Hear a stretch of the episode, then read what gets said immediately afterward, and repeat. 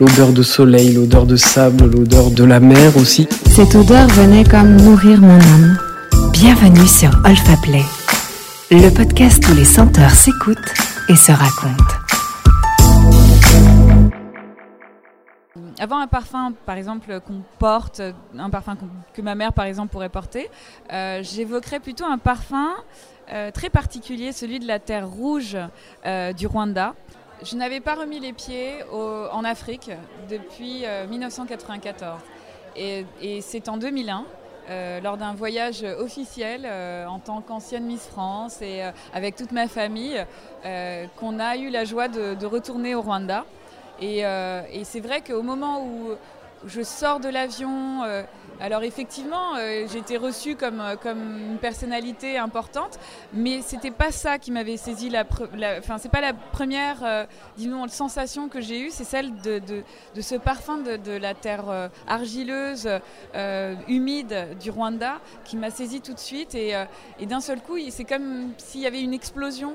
Euh, d'émotions dans ma tête et dans, et dans mes souvenirs en fait. Et je me suis replongée dans mes souvenirs et c'est comme si tout était familier d'un coup. Alors que j'avais l'impression que c'était loin de moi quoi. Et, euh, c'est fou combien un parfum peut, euh, peut, vous, peut vous faire voyager en fait, dans vos souvenirs. La puissance de la mémoire olfactive réside en ça. J'ai vraiment voyagé dans mes souvenirs à ce moment précis. Et je m'en souviens comme c'était hier. La terre humide, une terre argileuse comme ça qui vous saisit quand vous sortez de l'aéroport. Et en fait ça me ramène forcément à mes souvenirs d'enfance euh, et à des souvenirs euh, joyeux en fait. Et, dans sa vie d'adulte, on a toujours besoin de références olfactives comme celle-ci. Et, euh, ça rejoint après euh, d'autres histoires. Euh, le premier parfum de ma maman, le premier parfum que j'ai porté en tant que, femme adulte. et puis, les choix des parfums selon finalement les, changements de nos vies. parce que moi aussi, je J'essaye de rester fidèle à, une, touche parfumé, mais j'aime changer en fait. J'essaye d'évoluer en fait avec mon parfum. J'adore me parfumer les mains avant de me maquiller.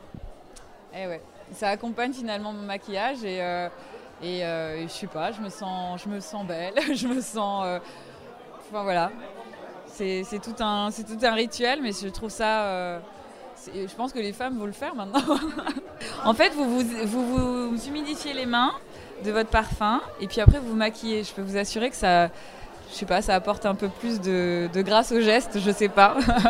ça accompagne. Finalement, quand, euh, quand j'ai rejoint la maison Garlin, eh bien, euh, je me suis dit c'est fou parce que s'ils savaient l'histoire d'amour que j'ai avec cette maison, euh, ils seraient très étonnés.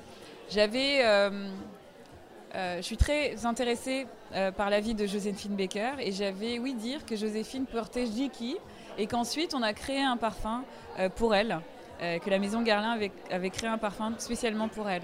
Euh, et, du coup, je me suis dit, mais finalement, cette maison a toujours fait preuve d'audace. Elle a toujours été visionnaire, finalement.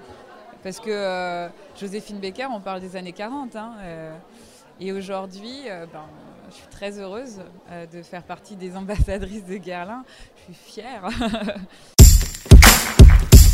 Vous avez aimé Retrouvez les plus belles histoires olfactives et des podcasts inédits sur olfaplay.com ou sur l'application Olfaplay. Vous pouvez aussi enregistrer la vôtre. Retrouvez toute notre actualité sur Instagram. Sentez, écoutez, racontez. Rendez-vous sur Olfaplay.